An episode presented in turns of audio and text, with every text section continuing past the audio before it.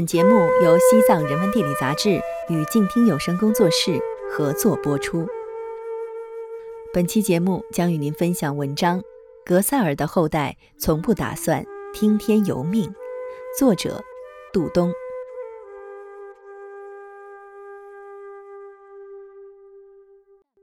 青海玉树杂多县昂塞乡宗勒纳唐山谷，格吉部落下部。三十八岁的牧民阿桑和他三十五岁的妻子嘎央先后醒来，晨光中喜鹊的叫声已经很响亮。其实很难说嘎央是一觉醒来的。牧民的女人在夜间总是要起床为牦牛挤一次牛奶的。这是一间简单的冬季营盘泥砖土坯房。当天气转凉，山上开始下雪之后。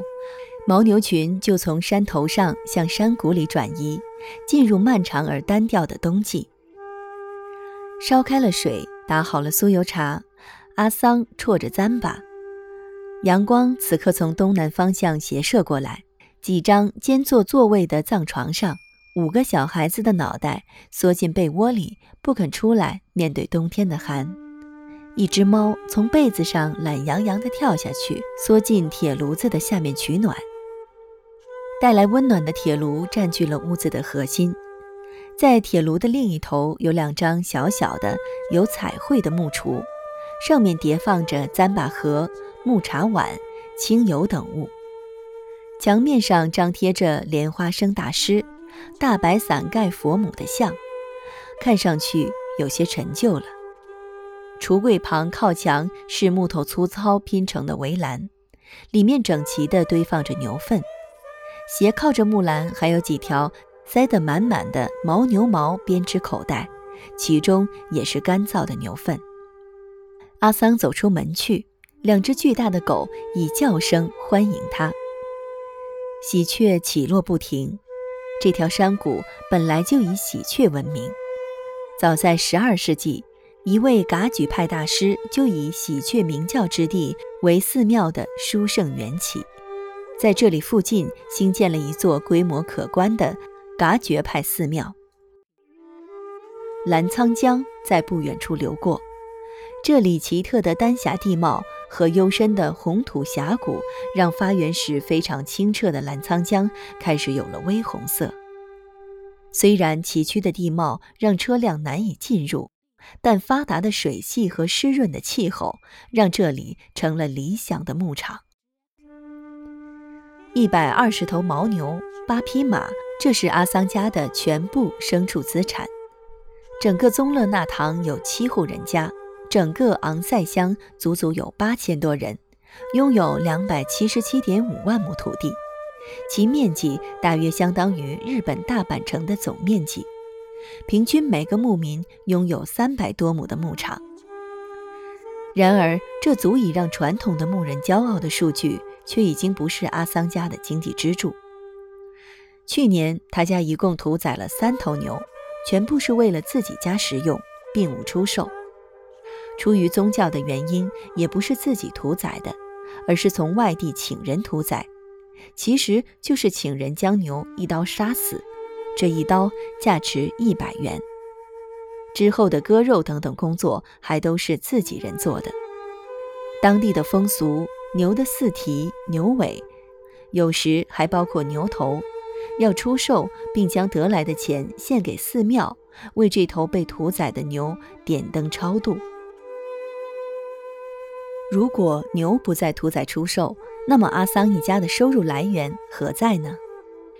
每年五六月间，阿桑要和他的妻子一同上山，住在寒冷的帐篷里，除了吃饭睡觉，他们每天只做一件事情。头戴绒线帽、口罩，伏在跪在草地上，手握木柄小锄头，寻找草丛中那一小颗圆滚滚的草芽。一旦发现，他会熟练地将小锄轻插进一边的草地里，轻轻撬动，一枚裹着泥土、如同子弹的小宝贝落入了他的手中。他会轻轻捻动手中这颗胖胖的宝贝，带着一份欣喜。一份惶恐，虫草、藏语叫亚兹贡布，是阿桑的家庭以及牵动杂多县一万多个同样家庭心弦的宝物。杂多是著名的虫草之乡，来自澜沧江源头的纯净自然，不但养育了众多的格萨尔传说，连虫草也非常的高产。虫草高昂的价格，使得只要挖一两个月的虫草就可以养活全家人。牧民的生活突然发生了改变，牛羊很少屠宰和销售，这是宗教的影响。既然虫草带来的钱已经足够，那还要杀生做什么？牧民离开草场，向城镇集中。既然虫草的交易主要在线上进行。消费和生活也主要在线上，那么为什么不在线上生活？既然牛羊已经不再屠宰，不成为主要的经济来源，那固守在遥远寒冷的草原已经没有意义了，不是吗？就杂多县而言，人口向城市集中的势头是很明显的。这其中不仅有虫草带来的经济原因，还有众多无奈的选择。孩子要上学，不得不到城里；老人要看病，也必须在城里。追求更高品质的生活，获得更多的机会，甚至能够收到网络信号，这些都促使牧人们告别草场，走进城里。昂塞乡的乡长说：“牧场上有许多事情要做，比如挤奶、牛粪清理、准备雪灾用的物资。”实际是很繁重、很累的。现在许多牧民都是一家分户，老人和孩子进城看病、上学，成年青壮在牧场上，这样的家庭达到了百分之八十。甚至许多人家全部迁往城市，将自己的牧群交给别人代放，一个月的费用从两千到五千元不等。孩子进城读书，给放牧带来了更多的困难。本来放牧人是以孩子为主力的，如今只有大人亲自去放牧。他们的孩子城里读了书之后，还会想回到马背或者摩托车座位上，忍受着刺骨的寒风，当一个牧人吗？一时间，似乎传统的牧业有些难以为继。进城的牧民同样面临挑战。不知道如何在这里生活，汉语不好，没有工作，不懂交通规则，最简单的小事都会构成挑战，他们不得不慢慢学习。在杂多担任顾问工作的南下说了两个故事：一个牧民在城里坐公交车，他上车之后没有座位，于是拒绝投币一元，理由还很充分：有座位的人投一元，我站着的人只投五角就够了。后来还是他的熟人出面解释了投币公交的含义，牧民才投了一元。还有一群牧民进城之后被组织起来刻玛尼石谋生，他们的一个作品被送去大城市作为艺术品参加拍卖，并卖出了一万五千元的高价。牧民们大为吃惊，经过充分讨论，觉得自己的作品价格被低估了，他们决定涨价。结果，原先卖得很好的玛尼石一个也卖不掉了，他们不得不重新回到原先的定价上。一点又一点艰难的进步，学会了解市场，了解时代。牧民在城市这片陌生的牧场上学习如何生活。据说去年虫草价格回落，许多迁到城里的牧民又开始考虑回迁。一面是辽阔的草原和熟悉的生活方式。一面是陌生的城市和全新的机会，这个选择从来就不是容易做的。要是虫草价格一路下跌怎么办？牧民还能放下城里的生活，返回牧场吗？到了那个时候，牛羊不屠宰，又怎么维持生活呢？我想，我问出了许多人内心一直有的问题。乡长想了想，然后回答我。他们或者学会城市的生活方式，或者学会祖宗传统的生活方式，没有其他的选择。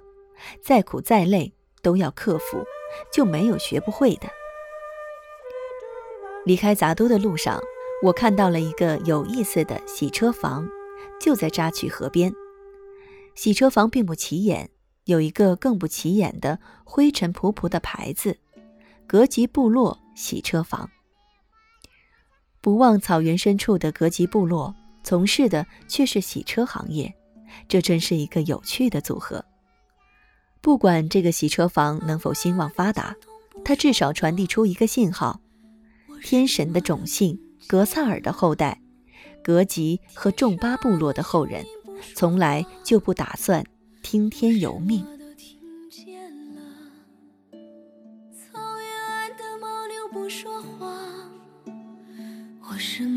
听见了，你来呀，来呀，咿啦呀，咿啦呀，我什么都听。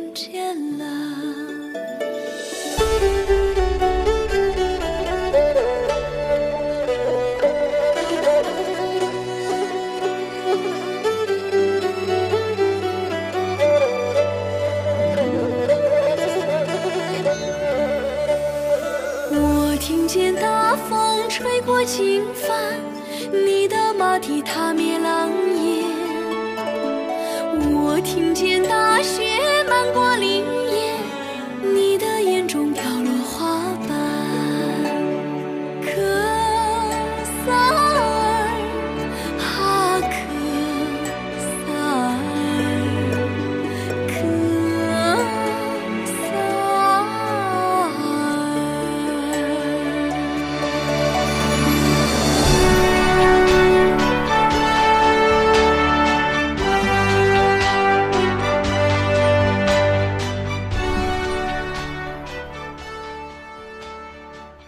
本期节目到这里就结束了，我是佳琪，感谢您的收听，我们下期节目再会。